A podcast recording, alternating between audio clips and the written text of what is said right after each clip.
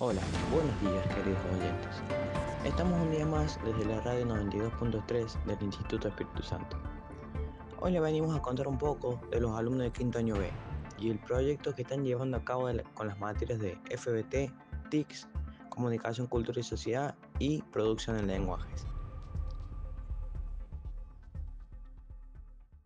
En este proyecto vocacional se llevan a cabo varias actividades como crear blogs, grabar audios, resolver problemáticas, etc.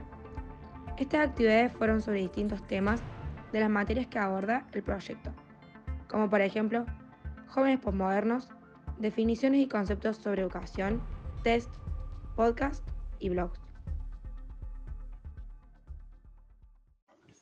Anteriormente crearon un blog en el cual se fueron subiendo todas las actividades que fueron realizando, en el cual también se encuentra esta noticia en formato de podcast.